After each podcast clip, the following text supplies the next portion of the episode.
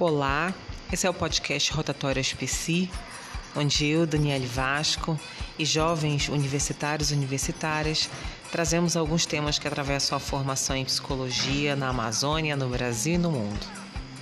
O episódio Ensino Remoto para Além do Café e da Força do Ódio aborda a utilização de podcast nos processos de ensino-aprendizagem no contexto do ensino remoto.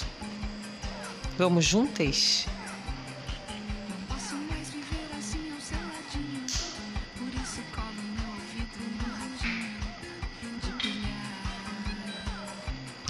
Ficou difícil para viver assim ao ladinho um do outro nessas soníferas ilhas erguidas nesses tempos pandêmicos, não foi?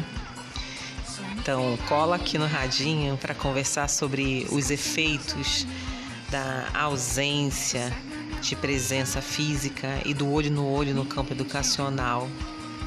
Esses são alguns dos principais motivos para a consideração de que o ensino remoto é de má qualidade esse ensino previsto em situação de excepcionalidade em função da suspensão das aulas como medida de enfrentamento e contenção da infecção da Covid-19. Cerca de 5 milhões e meio de crianças e adolescentes é, no ano passado não tiveram acesso à educação alunos entre 6 e 17 anos abandonaram as instituições de ensino e esse número passou de um milhão. Segundo o estudo do Unicef, o perfil das crianças e adolescentes mais impactados se concentra nas regiões norte e nordeste, muitas vezes crianças negras, indígenas, crianças e adolescentes negros, indígenas ou estudantes com deficiências. As críticas e resistências é, ao ensino remoto inicialmente se relacionavam às condições de acesso ao ambiente virtual com equipamentos adequados, a própria falta de acesso à internet, falta de preparo para o uso pedagógico de ferramentas virtuais, os interesses privados tornando a educação mercadoria a precarização do trabalho docente e as implicações pedagógicas, como apontam Demerval Saviani e Ana Carolina Galvão na publicação de 2020, Educação na Pandemia, a falácia do ensino remoto. Hoje essas críticas ganham novos contornos. Os docentes se queixam da sobrecarga de trabalho e os efeitos na saúde física e mental já os discentes com frequência relatam que se sentem perdidos, desmotivados e, como aponta o título do episódio de hoje, que encaram o ensino remoto com muito café e com a força do ódio, que é uma expressão utilizada nas redes sociais como uma espécie de motivação para fazer algo que não se deseja fazer parecem fazer coro ao que apontam Saviani e Galvão é, nesse estudo que eu falei ainda há pouco, quando eles dizem que no ensino remoto há pouco ensino, pouco conteúdo, pouca carga horária, pouco diálogo e muitas tarefas. Sabemos que teremos muitos desafios nos próximos anos. Por hora, o ensino remoto ainda se faz necessário nesse momento em que temos mais de 555 mil mortos por Covid no Brasil e com a entrada de novas variantes do coronavírus. Fomos convidados a experimentar, testemunhar, criar, pensar e produzir a respeito. Nossa aposta, para além do café e da força do ódio, está em pensar e produzir possibilidades para que novos laços sejam estabelecidos. Quando as aulas foram suspensas no ano passado, continuei mantendo contato com alguns alunos e alunas. Com uma aluna quilombola e outra indígena em especial, trocamos áudios em que me contavam como as comunidades fecharam as entradas para evitar visitantes e possibilidade de contágios, e na aldeia como as famílias foram acampar na floresta para evitar saídas e entradas. Eram jovens universitárias que assumiram novas funções nas comunidades e em suas famílias. Na preparação para o período letivo emergencial, isso em agosto é, do ano passado, eu sabia dos que estavam nas comunidades quilombolas, aldeias, os que retornaram para as suas cidades, as que precisaram dedicar mais tempo aos cuidados dos filhos, mães, pais, parentes da casa, os que iniciaram novos trabalhos, as que adoeceram ou estavam no processo de luto, assim como professores e professoras também. Sabia que todos é, nós tivemos as nossas vidas afetadas, de modo que as condições para o estudo e para o trabalho é, e aprendizagem também se modificaram muito. O ensino remoto, então, não se trata apenas de ter ou não conexão de internet e acessar plataformas. A desestabilização do que entendíamos e experimentávamos como normalidade trouxe essa pressão de viver na incerteza, as respostas que tínhamos habitualmente foram desalojadas, novos modos de organizar foram impostos e do ponto de vista subjetivo, tivemos muito dos efeitos de desorientação e desamparo. Mas desamparo e incertezas não são exclusivos da pandemia, ainda que nesse contexto se tornem mais evidentes ou exacerbados. O filósofo historiador camaronês Achille Mbembe, no artigo Direito Universal à Respiração, de 2020, fala que a pandemia estabeleceu uma redistribuição desigual das vulnerabilidades. Se o vírus atingiu ou pode atingir a todos, não atinge a todos por igual diante dos sistemas de saúde já devastados, populações excluídas, com condições de vida e de saúde precarizadas, é, foram essas populações que continuam sendo mais atingidas. No contexto do ensino remoto, em tempos pandêmicos, a gente precisa considerar esses elementos Lembrando do que Paulo Freire nos ensinou, o pensamento crítico está relacionado com os modos de vida. E para que haja esse encontro educativo, que ele aconteça de modo a transformar os sujeitos, é preciso diálogo, confiança e amor, para além de uma transmissão de conteúdo. Assim, ao propor a utilização dos conteúdos em áudio, e a utilização dos podcasts nas aulas, eu imaginei que as minhas alunas pudessem se interessar por uma espécie de aula encontro que se faz junto e depois cada um, cada uma leva para onde quiser. Para os que não pudessem ficar sentados o tempo inteiro em frente ao computador, para os que se cansassem da tela do celular, para aqueles e aquelas que necessitassem se deslocar fora de casa, ou para aqueles que também não pudessem estar em todos os encontros síncronos. Então, um modo de marcar presença é, desse modo que os podcasts têm sido utilizados e nos encontros síncronos é, eles entram como forma de desenvolver algum aspecto não explorado, respondendo alguma questão é, formulada ou abrindo espaço para outras reflexões. Eu também convido que os alunos produzam os episódios em grupos a partir da construção de um texto ou roteiro usando algum, algum texto também indicado e discutido nos encontros síncronos, é, que esses episódios tenham criatividade, pensamento crítico, uma linguagem acessível e que seja possível indicar o modo de usar o podcast depois. Então, nesse semestre, a gente passou também a fazer essa construção, analisando os roteiros antes de gravar, e aí nessa análise discutimos questões teóricas, os modos de apresentação, é, que linguagem eles utilizam, como eles envolvem os ouvintes, que públicos eles querem falar, as músicas. E eu tenho escutado dos alunos que essa produção do podcast permite uma relação é, com os temas estabelecido de um outro modo, porque eles precisam pesquisar, escrever, falar. Não é só ler um texto, não é? Ou apresentar uma parte de um artigo, como geralmente se faz num, num seminário, mas envolve a pesquisa, a escrita e uma apresentação. Eu também tenho escutado que famílias, amigos se envolvem durante a produção de algum modo. É sobre atenção, porque não sabem editar, não sabem o que vai acontecer e depois como que isso desperta interesse.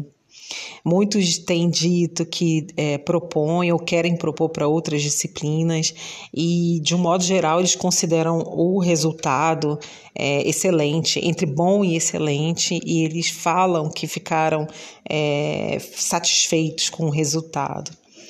E aí cada grupo encontra um modo de fazer é, o, o seu episódio e também cada um encontra um lugar é, de trabalho, seja fazendo o roteiro, a pesquisa, é, escolhendo a trilha, a gravação, editando, várias dessas, fazendo várias dessas coisas, e tem sido muito interessante é, vê-los surpresos com o que acreditavam não saber ou não poder fazer. Eles dizem, por exemplo, que preferiram fazer o roteiro para trabalhar a escrita, ou então que gravar ajudou na dificuldade de fazer uma apresentação oral, e também como foi importante se ouvir depois. O Matheus Araújo, a Tamires Ferreira e a Auriene Silva, da turma de psicologia de 2019, estão hoje no quinto período e toparam falar um pouquinho da experiência deles de produzir podcast no contexto do ensino remoto. Olá, vim falar um pouco sobre o podcast.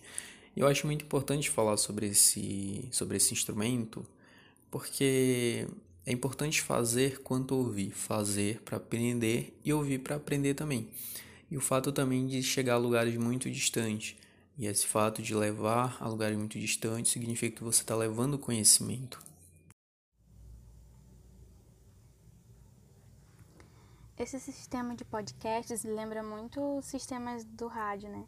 São histórias, temas, vozes sem rostos, mas que conseguem se fazer claras e interessantes ao público trazem em si um pouco de mistério, mas também conseguem se fazer acessíveis e confortáveis. É realmente uma experiência nova com um gostinho de nostalgia.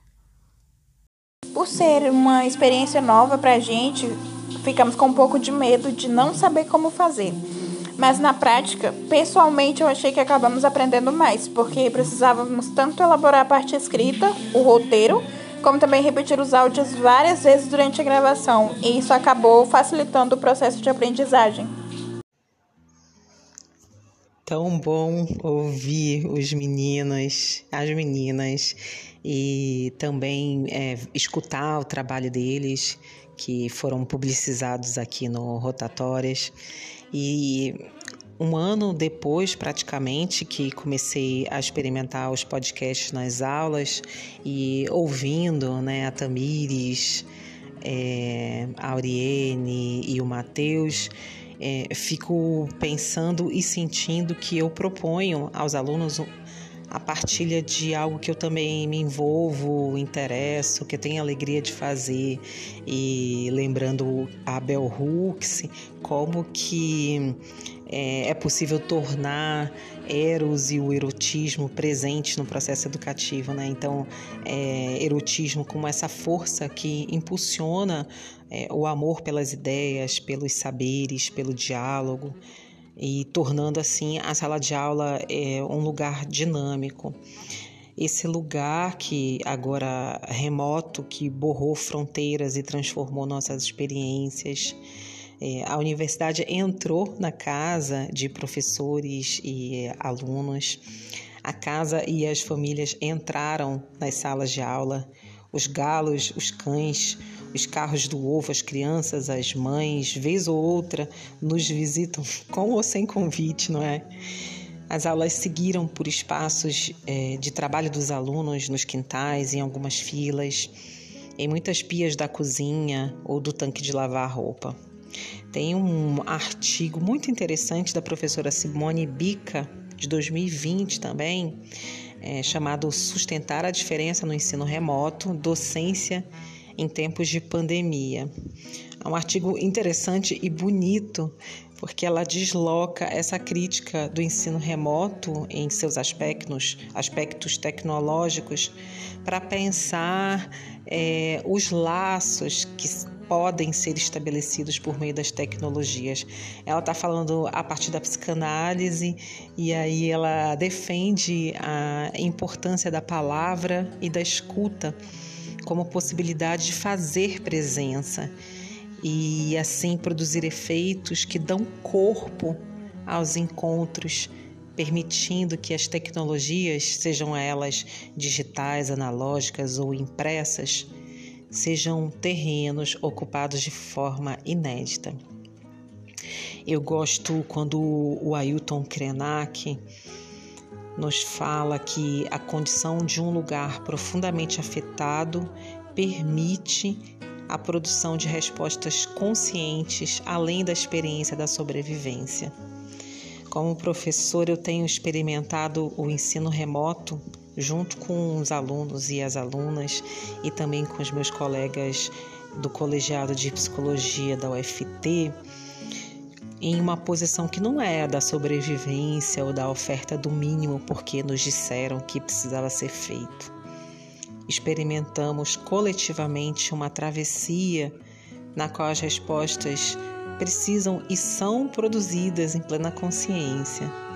Nós temos prosseguido, apesar das adversidades, apostando que atravessaremos os desertos dessa crise atravessaremos honrando o legado deixado por aqueles e aquelas que partiram, pelos que no campo educacional não puderam prosseguir. Atravessaremos criando novos espaços educativos nos quais seja possível fazer a palavra circular e escutar sofrimentos, mal-estar, forças e as esperanças.